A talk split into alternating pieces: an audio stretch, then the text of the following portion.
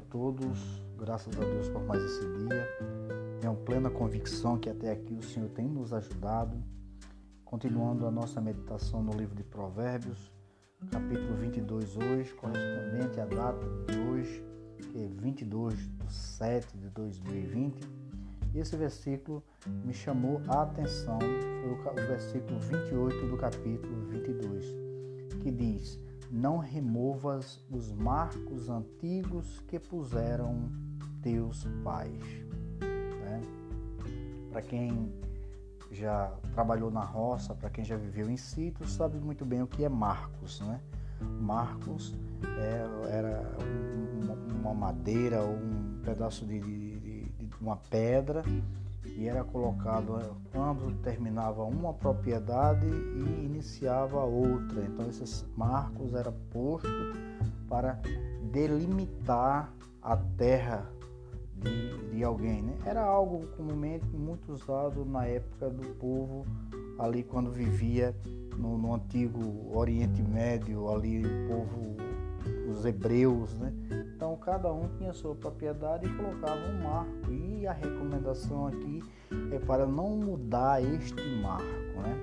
Mas esse tem uma aplicação muito profunda para a nossa vida. Quando a gente pensa em não mudar os marcos da nossa vida, aquilo que nos foi instruído, aquilo que os nossos pais nos ensinaram.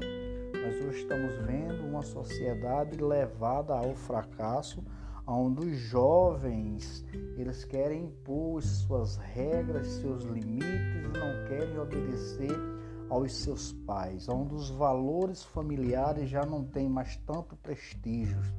Hoje o que vale a moda é o secretismo religioso, é as pessoas desenfreadamente sem ter nenhuma cautela então nós estamos vendo aí uma geração podre, medíocre e empobrecida moralmente.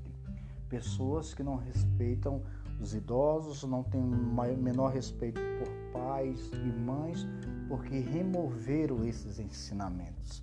Estamos vendo aí a proliferação da prostituição, querendo tornar isso uma profissão, o casamento é, entre pessoas do mesmo sexo, querendo aprovar como que uma coisa normal, o aborto querendo que sejam legalizado, é assassinato de pessoas.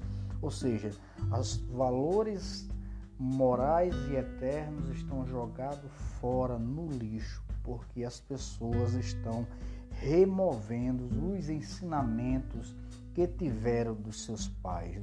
Me faz agora a lembrança da minha falecida mamãe, a finada neném.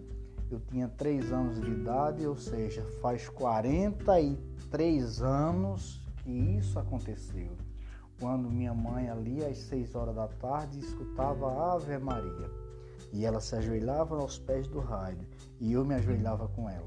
Ela fazia suas preces, suas petições, suas, sua reza, sua oração e eu estava ali ao lado dela era valores eternos que ela estava passando para a minha vida.